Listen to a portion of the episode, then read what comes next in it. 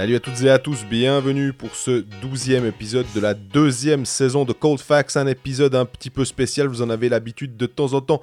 On fait des interviews et là c'est un entretien de trois quarts d'heure environ avec Andrei Bikov.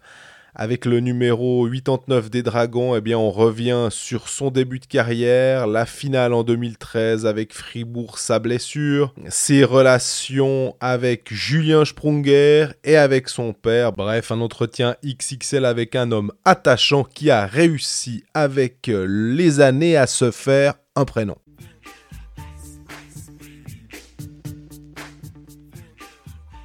Salut Greg. Salut Jean-Fred, on sort de, notre cocon habituel au monde. confort. Voilà, pour, un, pour une interview sur, sur le terrain. on est content, on a André Bikoff à notre, à notre micro. Ben, directement, première question André, les auditeurs veulent savoir. Bah déjà, euh, bonjour André. Déjà, bonjour André. Salut. Comment ça va? Ça va bien, merci. Les auditeurs voulaient savoir si tu étais sur la, si sur la glace mardi contre Genève. Est-ce que le retour est imminent? Alors, euh, je sais pas. On est actuellement euh, en train d'évaluer mes mes, mes, conditions au jour le jour. Donc euh, j'ai pu reprendre la glace euh, gentiment la semaine passée. Et euh, voilà, maintenant c'est un peu des hauts, des bas. je dois, je dois gérer un peu les douleurs que j'ai à mon genou. Et puis du coup, on verra. Je ne sais pas encore si je serai sur la glace mardi. Ça me fait penser le fameux day, tu dis au jour le jour, le fameux day to day qu'on nous sort comme ça. ça. te fait sourire des fois quand euh, c'est vrai, vraiment au jour le jour? Non, c'est vraiment au jour le jour, mais c'est surtout, euh, c'est surtout euh, d'un point de vue personnel, quoi. Je veux dire, on peut forcer tout d'un coup un peu plus à un entraînement et avoir des douleurs, donc le lendemain on doit, on doit faire un petit peu moins d'efforts, donc c'est clairement ça, quoi. Surtout quand on se rapproche de l'échéance, à mon avis, c'est encore plus le cas. Puis le fameux lower body injury, donc c'est l'épaule, c'est juste. Non, non. Bah, voilà, je pense pour préserver euh, des fois euh, la santé des joueurs. Voilà, ben, moi j'ai mal au genou, c'est quelque chose qui, qui, va, qui, qui, qui, va guérir. Et puis euh, ouais, c'est pas une blessure cool à avoir parce que je, suis quelqu'un qui adore rester en mouvement et euh, qui adore surtout courir. Donc là, de pouvoir euh, maintenir la forme, c'est un peu plus compliqué. Tu as déjà eu, cette, euh, as déjà eu cette, cette, ce genre de blessure Au bas du corps, j'ai eu quelques fois des, des, problèmes aux adducteurs, mais c'était c'était des histoires d'une ou deux semaines. jamais rien de grave. C'était surtout. bah, la tête, j'ai eu beaucoup de, blessures à la tête et puis sinon deux trois, deux, trois choses à l'épaule, au poignet, enfin des, au doigt. Euh, des choses blessures de hockey euh. Bah ouais, enfin des choses qui, qui arrivent euh, plus ou moins souvent. Je me rappelle pendant la finale 2013, le, ton poignet c'était un peu le sujet de discussion qui, qui commençait à Montbovon puis qui finissait au nord de la Saint-Gine. Comment va le poignet d'André Bikoff Comment tu vis ça justement tout le monde voulait savoir si tu jouais, parce qu'à ce moment-là, bah, tu étais, le, leader de cette équipe en termes de, de jeu offensif, défensif, etc. Puis il y a eu cette finale contre où tu as le poignet qui est pas, pas, pété, mais qui est bien touché. Ouais, j'ai. Euh, euh, bah, c'était simplement frustrant de ne pas pouvoir être euh, à 100% de mes capacités dans un moment aussi important pour le club et puis surtout pour moi-même. Donc c'était terrible. C'était vraiment un enfer de ne pas pouvoir tenir ma canne, de ne pas pouvoir prendre un engagement normalement et, et d'être sur la glace et de voir tous les spectateurs qui me regardent et qu'il n'y a personne qui sait ce que j'ai mhm. et qui se disent mais pourquoi il joue pas normalement, qu'est-ce qu'il a et tout? Donc c'était c'était terrible, quoi. On était en finale. J'ai fait une saison incroyable. Et puis là, en demi-finale, il y a, y, y a, ce pouce qui pète. Donc c'était chiant, quoi. Mais, mais euh, voilà, après, ben, les médias, c'est clair qu'ils essayaient de savoir. Il y a même un journaliste qui a, qui a regardé dans ma voiture et qui avait trouvé une radio, en fait. Il n'avait pas vu la radio, mais il avait vu des documents de l'hôpital. Donc après, c'était sorti que j'étais effectivement blessé. Donc c'était ouais, allé assez loin, c'était rigolo. Mais tu dis, euh, ça t'a gêné, mais tu fais 17 points en 17 matchs. Ouais, mais c'était sur la fin. Je pense que la finale, j'ai pas dû en faire beaucoup. Et euh, les, le dernier match de la demi, euh, ben voilà, j'ai joué sous piqûre, mais honnêtement, j'ai eu beaucoup de chance dans les, les assists que j'ai fait. Ouais, j'ai pu tenir ma place, mais j'étais pas flamboyant sur, euh, sur les, je pense statistiquement sur la finale en tout cas pas. Si on rembobine, maintenant on est à côté de la patinoire, on a été exilé pour, pour faire cette interview parce que la patinoire c'est un chantier monstre on voit de l'extérieur, chaque fois qu'on vient à la patinoire, ça change. Comment toi, tu vis Tu as, connu? Bah, forcément euh, Saint-Léonard dans ce nom-là, la BCF Arena, mais qui était toujours Saint-Léonard. Comment toi, tu vois cette transformation actuelle? Comment tu la vis? Ah, C'est très spécial. Honnêtement, euh, moi, ça, ça, ça, me fait, ça me fait vraiment... Au début, je suis désolé de le dire, mais ça m'a vraiment fait mal au cœur de la voir comme ça, parce que c'était la patinoire dans laquelle je venais depuis tout petit, en fait. Et puis, euh, ouais, c'était très bizarre. Et Mais voilà, maintenant on voit un peu l'évolution de la, construction et puis ils sont en train de faire un truc grandiose quoi. Mais euh, c'est vrai que quand on vient ici tous les jours, euh, on se demande un peu. Au début, on s'est demandé si on, allait pouvoir jouer le premier match à temps, parce que c'est vrai que les travaux, euh, c'était impressionnant. Quoi. Il y avait, on avait l'impression qu'il n'y avait pas grand-chose qui était fini. Et puis, incroyable, le jour J, c'était le 1er octobre, je crois. La patinoire était, était, utilisable, donc c'était hallucinant qu'ils aient réussi de, faire ça à temps. Mais là, c'est vrai que le chantier on est dedans vraiment tous les jours. C'est pas, c'est pas toujours évident, mais euh, quand on voit euh, déjà à l'intérieur maintenant, c'est quelque chose d'impressionnant. Puis je pense que quand elle sera finie, elle va être hallucinante cette patinoire. c'est l'impression que ça donne en tout cas. J'entends pas mal de trucs sur les vestiaires que pour l'instant c'est pas hyper simple des joueurs de fribourg actuellement. Il y a eu des inondations dans le vestiaire. C'est quoi l'envers du décor du coup? Dans quoi vous vivez actuellement? Disons que hum, ils se sont surtout pour l'instant euh, concentrés sur sur le fait que les matchs puissent être joués. Donc c'était toute euh, l'infrastructure à l'intérieur de la patinoire, autour euh, de la, glace. Et euh, les vestiaires et les couloirs vont être finis dans un, dans un, deuxième temps. c'est clair que c'était pas très évident au début. On devait, on devait tous les jours faire le déplacement dans la deuxième patinoire. On n'avait pas l'habitude de faire ça. Mais notre vestiaire n'a pas, changé. Donc franchement, avec, les conditions, ils ont vraiment fait au mieux. Et euh, non, ça, ça a été. Franchement, c'était une expérience un peu spéciale. Je pense surtout pour les, nouveaux joueurs qui arrivent à, à Fribourg. Ils se sont dit, mais on arrive où quoi Mais euh, non, dire, les couloirs, voilà, c'est en construction, mais, euh, mais ça allait. Il y a deux, trois gouttes d'eau qui tombaient dans le vestiaire. On a dû mettre des bidons, mais rien de grave, quoi. Ça, ça se passe très bien. mais on se réjouit quand même de pouvoir évoluer dans des meilleures conditions pour la suite.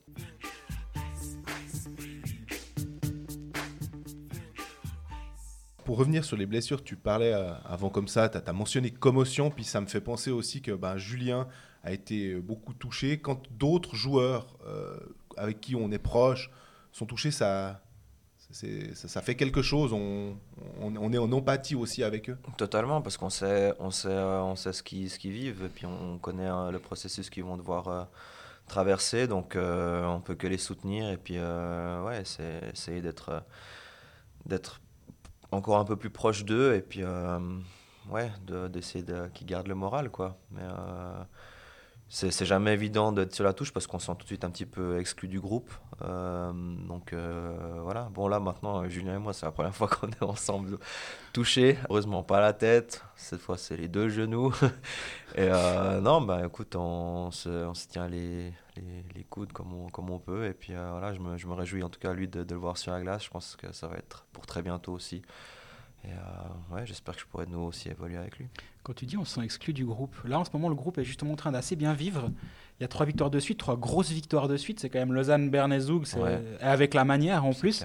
Toi, tu vis comment ça finalement de l'extérieur? Ça, ça te permet d'être plus patient finalement, de te dire bon bah au moins ils gagnent des matchs pendant mon absence? On, est, on, on essaie vraiment d'être derrière eux tout le temps, euh, d'être là, de présent au match, de les encourager. Là, ces trois victoires, c'était quelque chose d'incroyable. Moi, ça me fait, ça me fait tellement plaisir, quoi. Je veux dire, après ce, début de saison qui était, qui était compliqué. Et là, de, de voir et puis surtout de ressentir euh, ce qui se passe dans le groupe, c'est génial. On n'est pas totalement dedans. C'est surtout aux entraînements, je pense. Bah, on s'entraîne individuellement avec, euh, avec les, les, blessés. Donc, on n'est pas, on pas toujours aux séances vidéo, on n'est pas là euh, sur la glace avec eux. Donc, on ressent pas toute l'atmosphère de l'équipe, mais euh, dès qu'on peut y participer, on, est dedans. Et puis ben là, là pour l'instant, il y a une très bonne vibe, je pense. De l'extérieur, le, changement de coach, bon, on, a vu les effets. Euh, je pense qu'il n'y avait pas besoin d'avoir fait euh, trop d'études en hockey pour, pour voir les différences. Mhm. Mais quand Sean Simpson est arrivé, il y a eu pas mal de, de sourires, on va dire, en coin. Ah voilà, Dubé, il engage un assistant, un coach advisor. Comment toi tu l'as vécu ce, passage? Parce qu'on en avait parlé au moment du départ de French, tu m'as dit, bah, moi j'ai beaucoup aimé cet entraîneur. Ouais. bah, déjà, on peut peut-être commencer par là. J'ai souvent l'impression quand, un, hein. quand, un coach part, c'est maintenant les langues se délient. Ah bah voilà, machin il était comme si. Je dis pas, je dis pas ici, hein, je dis globalement, on, le remarque partout. Mhm.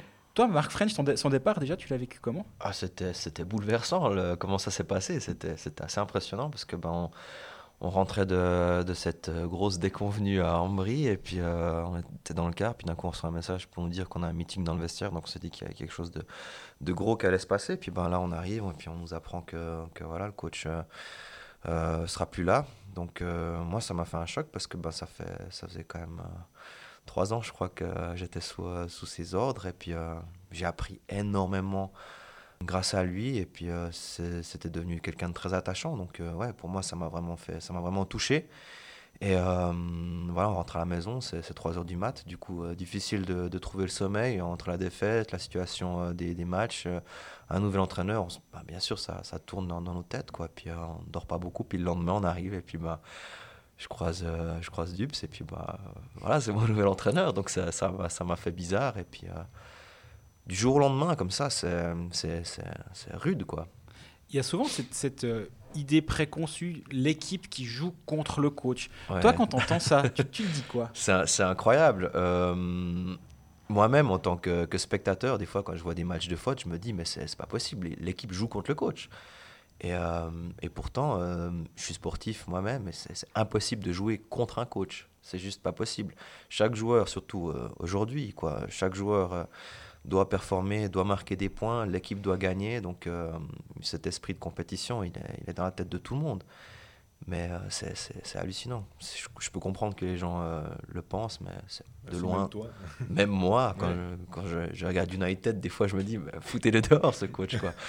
mais non, c'est ça, fait, ça fait malheureusement partie de ce business.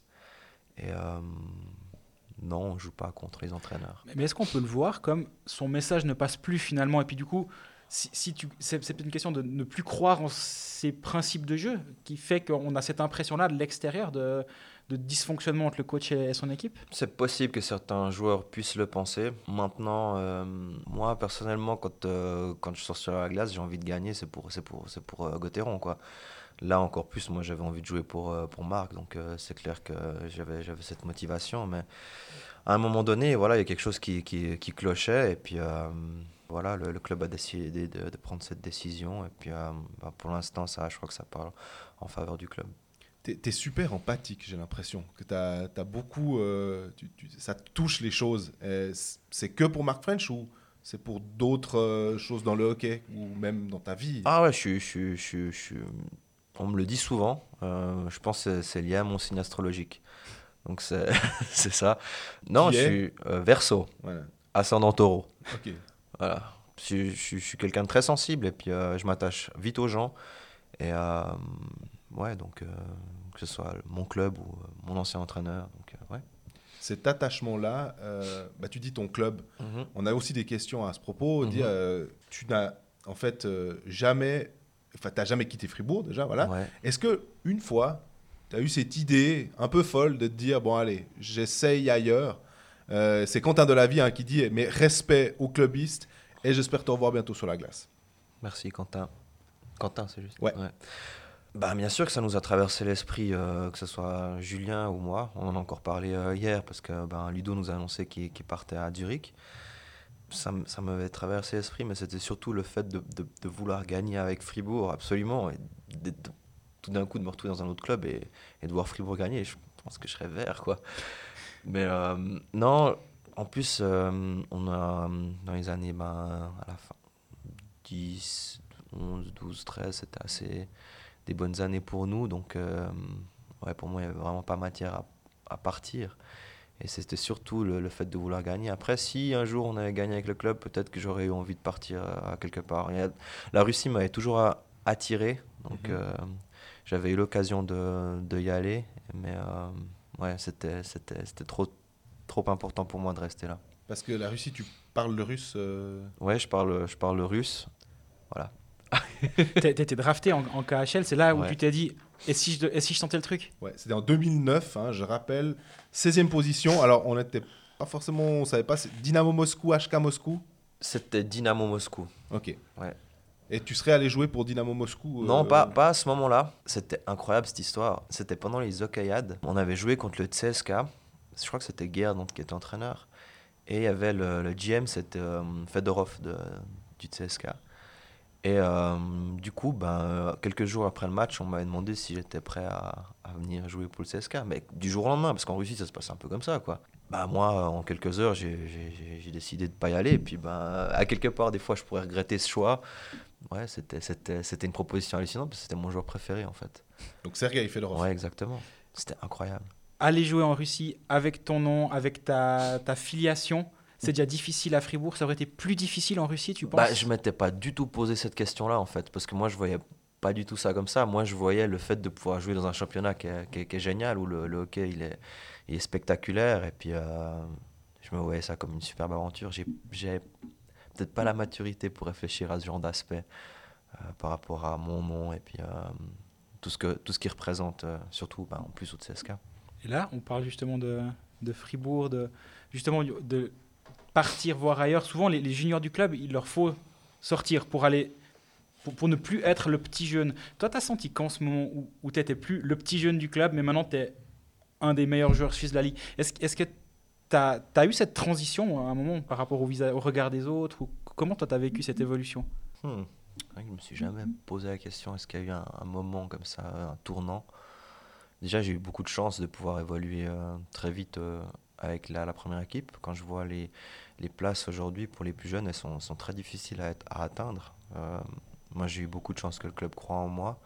Et je le remercie énormément pour ça parce que euh, je vois, c'est pour certains, c'est pas évident. Quoi. Mm. Je sais pas, quand. Euh, moi, j'ai encore l'impression d'être encore un petit peu le, le petit jeune de, du club. Peut-être comment les, les, les, plus jeunes commencent à me voir maintenant, en fait. Euh, comme un joueur avec un peu plus d'expérience, en qui ils peuvent venir me demander un ou deux conseils. Et puis, peut-être un petit peu le respect aussi qui de, mes coéquipiers. Je trouve ça assez cool. Mais euh, euh, non, je sais pas, j'ai pas vraiment eu l'impression que c'est quelque chose qui a changé pour moi. Les, jeunes, ils se souviennent encore. Euh, bah, tu, parles des jeunes, je dis, ils se souviennent. Bikoff, ça leur parle encore? Les jeunes de l'équipe bah, La question, les, jeunes, c'est quand on leur dit Bikoff, ils disent Andrei. Ils, pensent ah. de base Andrei ou ils pensent Slava selon toi? Euh, Faut leur demander, mais j'espère les, j'espère les deux. Je sais pas. Une anecdote qui m'a fait rire, c'est Sandro l'autre jour Schmitz qui m'a envoyé une photo dans ma, à ma première année, en fait, on était allé patiner à Gain avec les, les, juniors. Et puis, en fait, lui était junior. Puis, j'ai une photo de lui. Euh, enfin, quand on était ensemble, on a fait une photo ensemble. Puis, il était tout petit. Puis, ben, aujourd'hui, je joue avec. Donc, je commence un peu à me rendre compte que je, je fais plus partie des plus, des plus jeunes. Tu es un vieux clou, quoi. Ouais, que je suis un vieux clou, exactement. Merci, c'est sympa. 31 ans, on le rappelle, c'est, ou 30, hein, non? 31. 31. Ouais. Mais c'est vrai que tu parais toujours assez jeune. c'est gentil, merci beaucoup. On parle de photos. Moi, j'en ai une pour toi. Ouais. Je suis tombé sur ça dans les archives euh, Keystone. Ouais. Ça te rappelle quelque chose? Non, je pense pas. Tu étais jeune. Hein. Aucun souvenir, non. C'est quand euh, Slava était à la Coupe Spengler. Qui ah, c'était à Davos, ouais. ouais. Sur les hauteurs de Davos, tu avais 4 ans. Ouais. Je pense que je, je mettrai une capture d'écran sur. Ouais, style, la photo, ouais. Pas mal quand même. Ouais, Génial. Tu, te souviens, tu te souviens de cette arrivée en Suisse où forcément c'était peut-être trop jeune? Mmh, J'étais trop jeune. Nous, notre jeunesse, on, a, on est resté au même endroit, on n'a pas bougé, donc il n'y a pas de bouleversement, donc je pense que c'est peut-être plus, plus facile de l'oublier. Toi, as, tes premiers souvenirs, c'est Fribourg ouais. ouais. Ouais, Mes premiers souvenirs, c'était Fribourg. Euh, J'ai aucun souvenir de, de mes premières années à Moscou. D'ailleurs, c'était impressionnant. La première fois que je suis retourné, j'avais 16 ans. Et euh, bah, je suis arrivé là-bas, on m'a dit bah, écoute, t'es né ici. Euh, voilà, je n'avais aucune idée, j'arrive à peine à lire le cyrillique. Mais euh, non, mes premiers souvenirs, c'était à Marly, dans le quartier avec les, les gamins, faire du sport et tout. C'était un nouveau quartier avec plein d'enfants, donc c'était génial. On était tout en dehors. C'était mes premiers souvenirs. mes premiers coups de patin, j'ai peut-être deux ou trois feelings comme ça à Davos. Je sais que j'avais patiné beaucoup avec ma maman au début que quelques années, mais sinon, euh, non. C'est une fan de, de, patinage, de hockey ou Non, ma maman, pas du tout, justement. Enfin, surtout là, ben, je pense la dernière fois qu'elle est venue me voir jouer, c'était euh, lors de la, de la finale. Ouais, elle, a Il y a elle a, ans. ouais, elle, elle aime pas, elle trouve que c'est un... Elle a trop vu, je pense, mon papa jouer, se faire trop souvent mal. Et euh, moi aussi, d'ailleurs, quand j'ai quelque chose, je lui dis pas parce que elle, tout de suite, elle est pas bien. Donc voilà.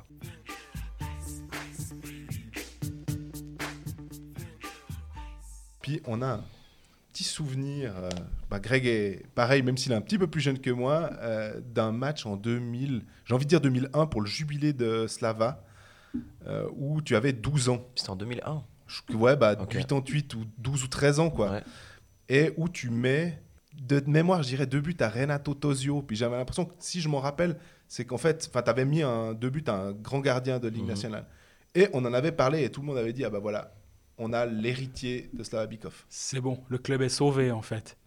tu te souviens de ce soir-là? C'est incroyable, vous voyez la chose comme ça, parce que moi je ne je la voyais pas du tout comme ça. Ça fait bizarre d'entendre ça.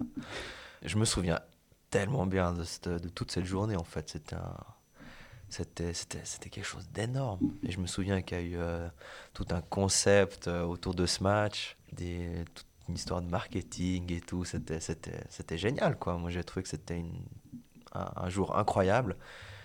Mais en fait, je me rendais pas compte pourquoi c'était, en fait, que, que mon papa arrêtait vraiment euh, le hockey. Je, je, comprenais pas euh, trop ce qui se passait. Pour moi, c'était juste une grande fête et puis qu'il y avait des, des joueurs incroyables qui venaient à Fribourg puis qu'il allait avoir un monstre match. Et puis, euh, puis d'un coup, en fait, je me suis rendu compte que la patinoire était plus que pleine. Il y avait plus de monde que ce qu'il devait y avoir dans la patinoire, en fait. Et euh, c'était le mois d'août. Et puis, c'était hallucinant. Et en fait, après, je voyais euh, les, joueurs qu'il y avait dans, cette sélection russe, les joueurs qu'il y avait dans cette sélection suisse, puis j'étais halluciné. Puis après, on m'a dit que je pouvais aller jouer les quelques dernières minutes. Moi, j'étais tellement heureux. Je pensais juste à ça. Égoïste comme j'étais, j'ai pas pensé au fait que mon père, il allait vivre ces derniers moments. Et moi, je, me réjouissais juste de- d'entrer sur la glace. D'ailleurs, quand il y a eu ce, ce passage de témoin, c'était c'était d'ailleurs joliment pensé, où je suis entré sur la glace et puis ben, pendant 10 secondes, je me suis retrouvé un peu comme un con au milieu de la glace à saluer les gens et puis ben, j'a- j'avais peur. C'était la première fois que je me retrouve sur la glace devant autant de monde, sans gris en plus. C'était très flippant pour un gamin de 12 ans. Et puis ben, après, on m'a laissé marquer deux goals à Renan Totosio, donc j'étais tout content. Et Ah, donc puis, euh, bien, alors c'était bien Tozio. Ouais, c'était sûrement Tosio. Hein? Ouais, je crois que je sais même plus avec quelle équipe j'avais joué, si j'avais joué avec les Russes ou les Suisses. Je sais plus. Mais c'est très joli parce que tu dis, moi, en grand égoïste, et je pense à ton père quand Ouais. tu rentres sur la glace et lui, Ah la fierté que ça devait être. Ouais. Il devait justement se dire, non, non, mais prends ces dernières minutes. Et Ouais. Non, je pense que je pense que ouais, il, il a dû avoir tellement de d'émotions différentes qu'on traversait son, son esprit, ça devait être un moment très dur pour lui et très beau aussi, j'imagine quoi, c'est clair. Derrière, il se passe quoi? Parce que tu restes final, tu reviens le lendemain comme le junior du club qui continue de progresser, qui, grandit, etc. Toi, tu as senti aucune pression ou la première fois que tu t'es dit, OK, voici mon nom et je suis un joueur de la première équipe et du coup, on, attend, on attendra peut-être plus que si je m'étais appelé euh, n'importe quel autre nom fribourgeois, disons. La première fois que j'ai eu ce feeling, c'était lors de mon premier match. Et euh, en fait, personne s'attendait à ce que je, je joue avec la première équipe. C'était au mois de décembre. Il y a eu, euh, je pense, la moitié de l'équipe qui était blessée. Donc, on m'a demandé de, de, de venir dépanner. Et puis, je suis là, OK. Et euh, bah, j'y croyais pas trop, en fait, parce qu'il n'y avait, y avait aucun signe qui, qui montrait que j'allais jouer avec la première équipe euh, cette année ou l'année d'après. J'étais jamais, je me suis jamais entraîné avec la première équipe, ni pendant la préparation festival. F- Estival. lapsus révélateur. Exactement. et euh, j'arrive sur la glace pour le match à Fribourg et euh, bah, on filme euh, sur l'écran, enfin je passe à la télé et puis euh, tout d'un coup, bah, bah, il y a le- cop qui commence à chanter mon nom. Non mais un, un truc de malade, vraiment. Et j'ai de la peine à y croire, j'ai eu beaucoup beaucoup de gêne aussi parce que bah j'ai pas encore fait un chiffre, ils savaient pas si je patinais quoi, ils avaient aucune idée.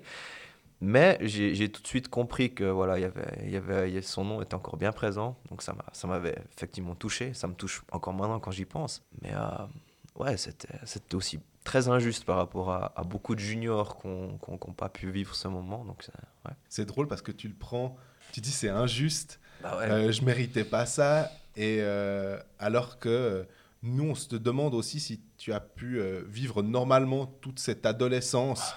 Euh, Est-ce que tu penses que tu as eu une adolescence d'un d'un gars normal? Ou est-ce qu'il y avait quand même beaucoup d'attentes en, en toi et en Julien finalement comme étant les, successeurs euh, qui peuvent redorer le blason encore du, dragon quoi Ouais, d'ailleurs, j'ai lu un bel article sur ça dans, dans le temps de toi. Euh, non, j'ai, euh, mon adolescence était, était très spéciale de par le fait déjà que, que je faisais beaucoup de sport. Et je pense que beaucoup d'ados vivent, vivent aussi à travers ça. Donc c'est quelque chose de pas évident de, de, de, de faire du sport, d'étudier en même temps, et puis de, ouais, finalement de, de devoir se séparer de, de certains potes, de ne pas pouvoir euh, aller euh, faire la fête euh, le week-end avec ses, ses amis, d'avoir une vie différente en fait. À cela s'est ajouté le fait que mon, mon père a dû, a dû aller chercher du job en Russie. Donc c'était surtout son absence en fait qui était, qui était très difficile pour moi à cette époque. D'ailleurs, ben, quand j'ai joué mon premier match en Liga, il n'était pas là, il était entraîneur. Donc toute cette période jusqu'à, je sais même plus quel âge j'avais quand il est revenu, mais je crois qu'il était parti en, en 2005. Donc c'était très difficile pour moi ces années de transition en fait. Et là, il m'avait beaucoup beaucoup manqué. Et euh, ma maman a dû prendre énormément sur ses épaules. Et puis, euh, ouais, j'ai toujours été un gamin très très sage. Mais quand il, quand il était parti, je sais pas, j'avais. Si c'était une envie de révolte ou j'en sais rien, mais euh, il m'avait beaucoup manqué à cette, cette période-là. Et puis, par rapport à la, la pression que j'avais par rapport à son nom, honnêtement, je m'en suis jamais vraiment rendu compte jusqu'à aujourd'hui, où je me dis que ça avait peut-être joué un rôle. Mais ouais, je voulais juste être un gamin un peu comme les autres, quoi. Tu une relation fusionnelle avec ton père, tu dirais? Ouais, c'est une relation très spéciale. Je pense que ouais, c'était une relation qui était qu'on a qu'on a commencé à bâtir quand il est revenu. Et euh, ouais, bah ça ça m'a touché le fait de ne pas avoir été avec lui euh, ces années quoi. Oh tu devrais être entraîné par, euh, par ton père? Parce que chaque fois qu'il y a un coach. Oh, ouais, cette question. Deux secondes, on peut. Non, c'est bon. Chaque fois qu'un coach saute à Fribourg, on se dit bon, ben voilà, Slava est pas loin. Ouais, il, a fait deux, il a fait deux, trois trucs en tant que coach hein, quand même. Ouais. Tu te verrais être entraîné par lui? Bah bien sûr, bien sûr, ça, ça, ça me poserait aucun problème. Je ne sais pas exactement comment il est comme entraîneur, mais euh, en tout cas j'aime le, le, On a le même langage quand on parle de hockey, donc euh, ouais j'adore ses idées, j'adore j'adore sa vision de, ce sport. Après je sais pas comment il serait en tant que meneur d'hommes dans, un vestiaire en Suisse. J'ai ma petite idée à comment il était en Russie, comment il entraînait là-bas, sa, façon d'être, et puis le, respect aussi qu'il incarnait en Russie, que ce soit avec l'équipe nationale ou en club. C'était, je trouve juste incroyable ce qu'il a réussi à faire. Maintenant, de, le voir à Fribourg, euh, je, je sais pas, j'ai un peu de peine à m'imaginer. Déjà le fait qu'il... Ouais, je sais pas, ça ferait, ça ferait quand même un peu bizarre.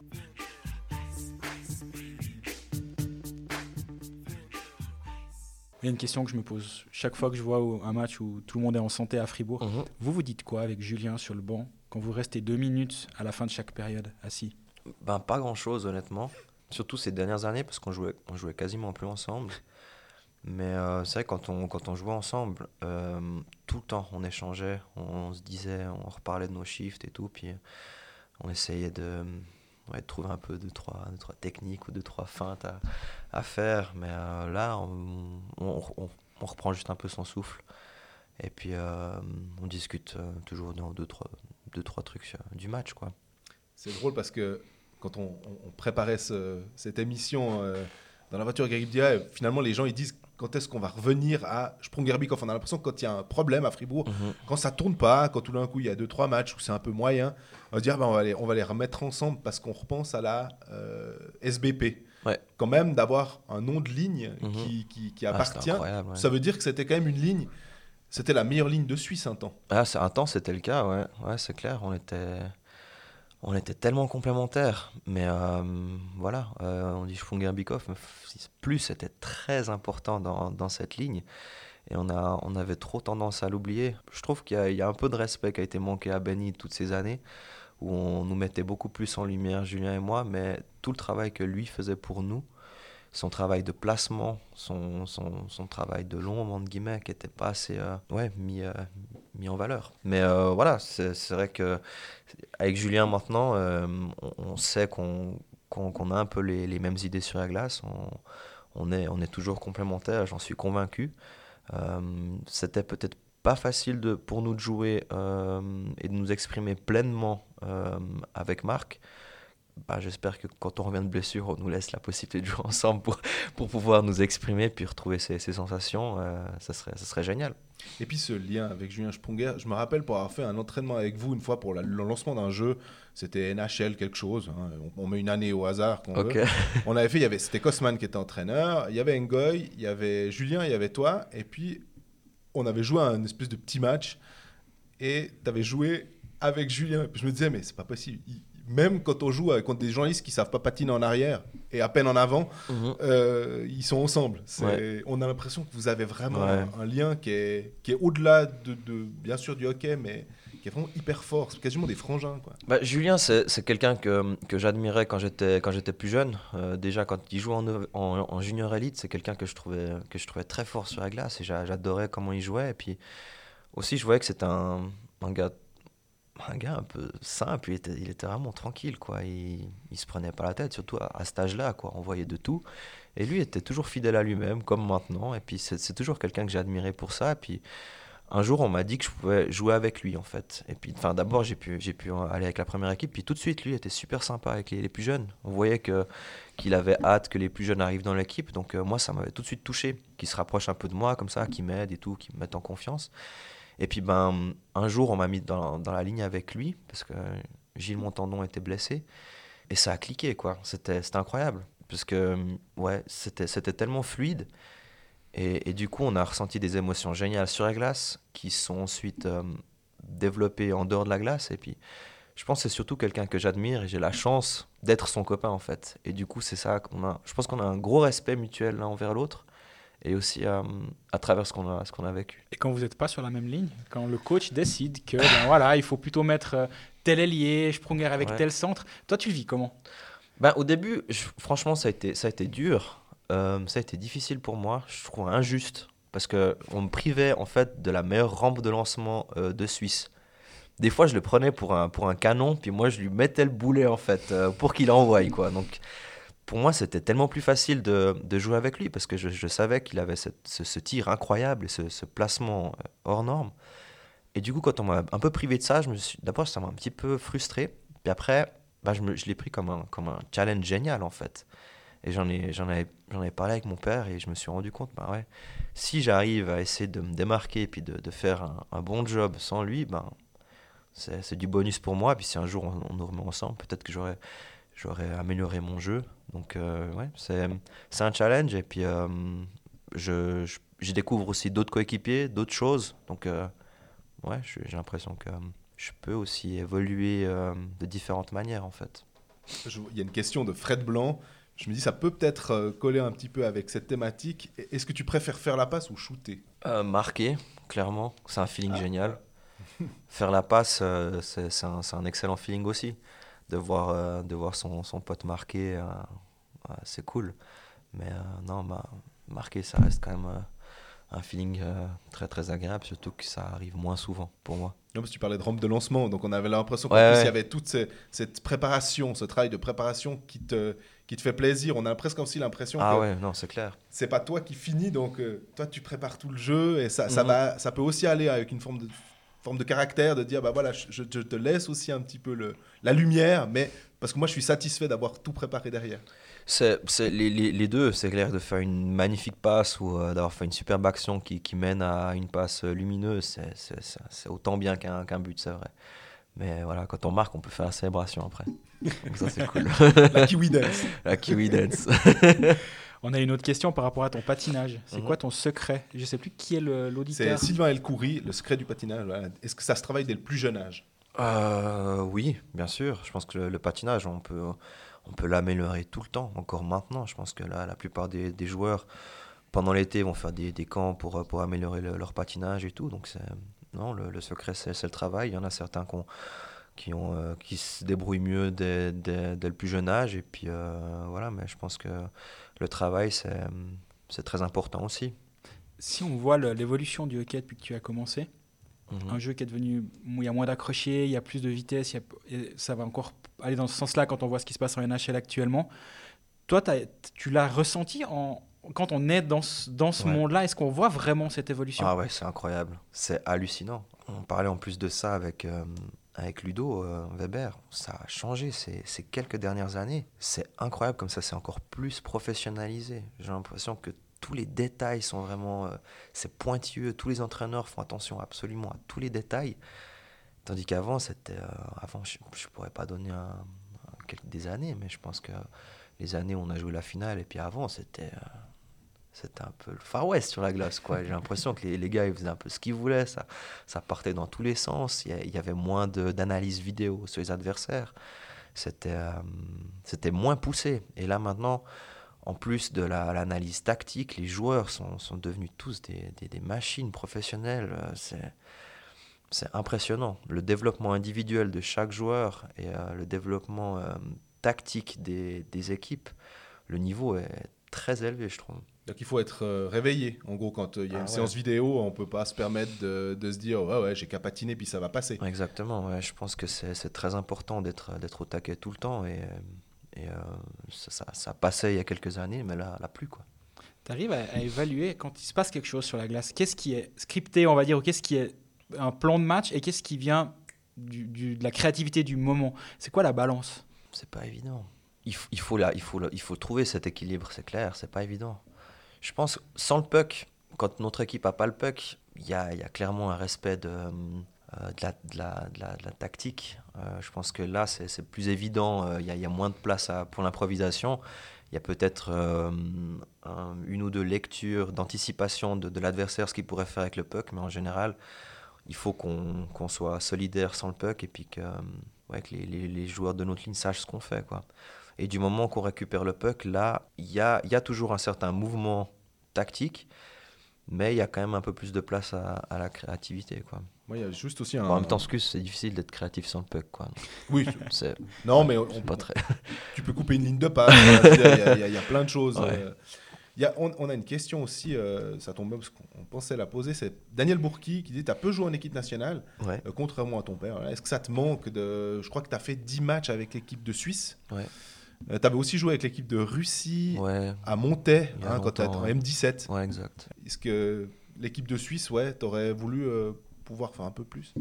Ouais, il y, y, a une période euh, où, euh, où, je, où j'étais assez souvent sélectionné pour les, les, tournois, la Deutschland Cup et puis ce genre de choses. Et puis en fait, j'adorais aller à ces, ces, tournois. C'était Sean Simpson d'ailleurs. C'était Sean Simpson et puis je, ce, ce feeling, ouais, c'était, des matchs importants. Quoi. Je veux dire, on représentait la Suisse, c'était, c'était quelque chose de, d'extraordinaire. Et j'ai pas eu la chance de pouvoir faire des mondiaux les fois où j'étais pas loin de où je me dis je pense que j'aurais eu mes chances. C'était bah, l'année où, je me suis pété le pouce en, en finale. Donc il euh, n'y avait même pas lieu de, de, de, d'essayer d'y aller ou de c'est pas moi qui décide mais j'ai pas pu être sélectionné. Ça me rend un peu triste. Ça aurait été une belle expérience.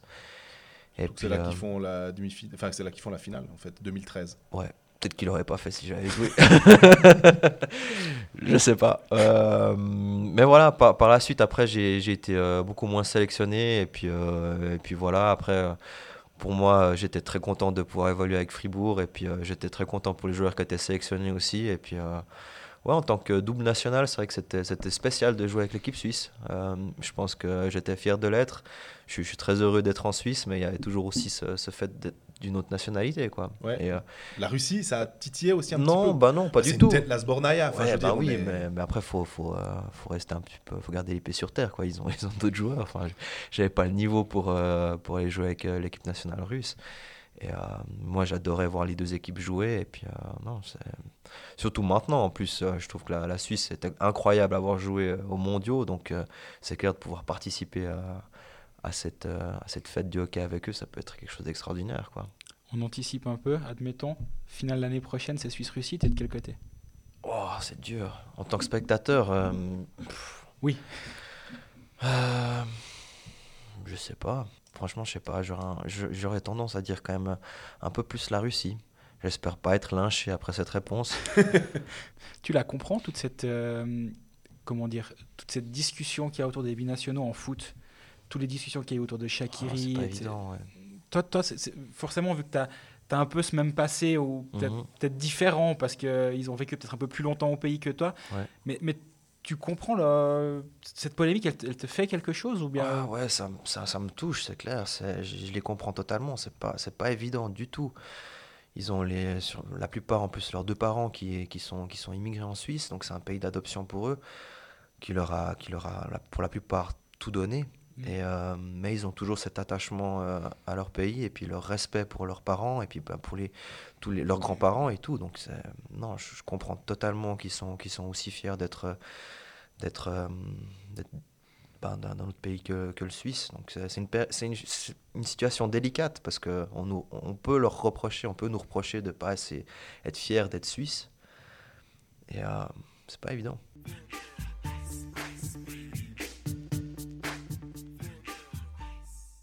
On a, lancé donc le- la ligue Hockey Manager pour ceux qui, qui connaissent, mais je pense que si vous nous écoutez, vous connaissez le jeu. C'est Fred Blanc qui pose cette question. Est-ce que les joueurs de National League jouent à Hockey Manager? Euh, là, on, on joue plus trop.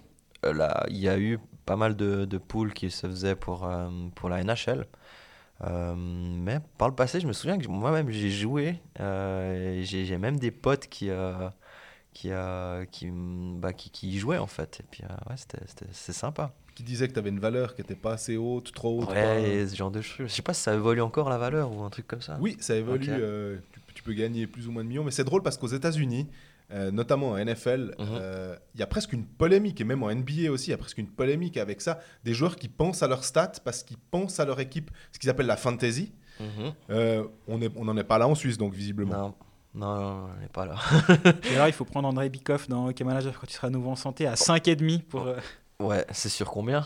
Euh, Hoffman est à 18. Ah. Bon, Ouais. mais lui, il est hors norme. hein. Ouais, ouais.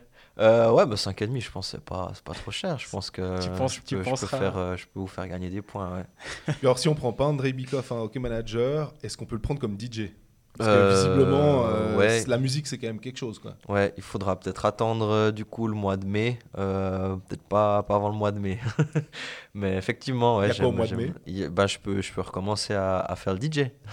Et tu, tu fais quoi? C'est... tu, tu, tu, tu mixes en soirée? Tu... Ouais, exactement. Ça fait, ça fait quelques années maintenant que j'ai des, j'ai des amis qui partagent la même passion que, que moi, donc la musique. Et puis, c'est avéré qu'ils sont, sont tellement fans de ça, qu'ils qu'ils produisent un peu et puis qui, qui mixent dans, dans beaucoup de, de soirées, un peu, un peu partout en Suisse romande.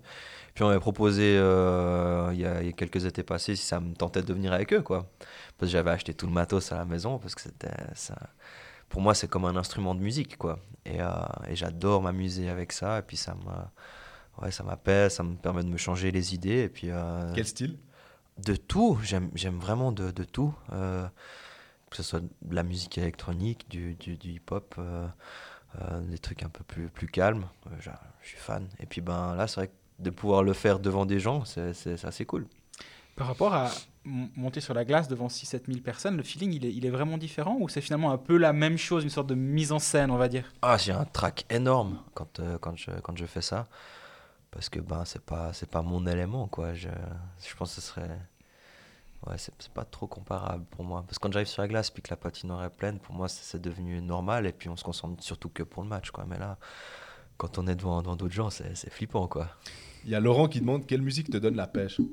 En ce moment. Oh, en ce moment, il y a un truc trop bizarre, c'est que j'adore écouter de la musique calme quand euh, je fais mon workout ou bien pour me motiver. Je crois que c'est, j'aime bien la musique où il y a beaucoup d'émotions et puis ça me, ça me booste encore plus quoi. Euh, euh, là, en ce moment, j'écoute pas énormément de musique maintenant.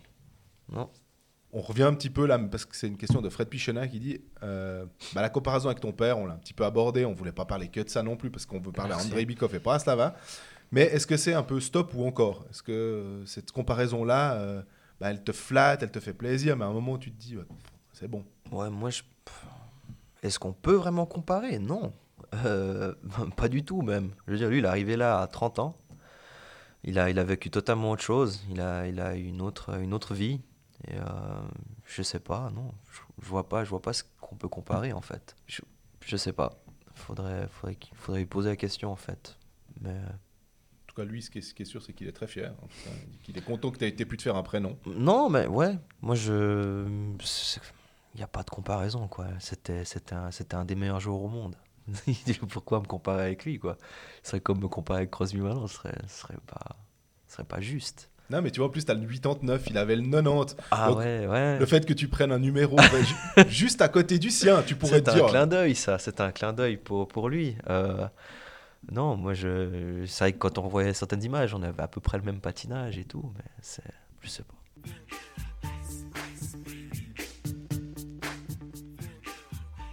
Voilà, on est arrivé au, au terme de ce long épisode. Merci beaucoup de, nous- de t'être livré à nous. C'était un Merci plaisir de t'avoir ici. Ouais. Qu'est-ce qu'on peut te souhaiter euh, pour, euh, pour la suite? D'essayer de plus pleurer quand on me demande des- de parler de mon père euh, dans les interviews, c'est très frustrant. On se sent vraiment.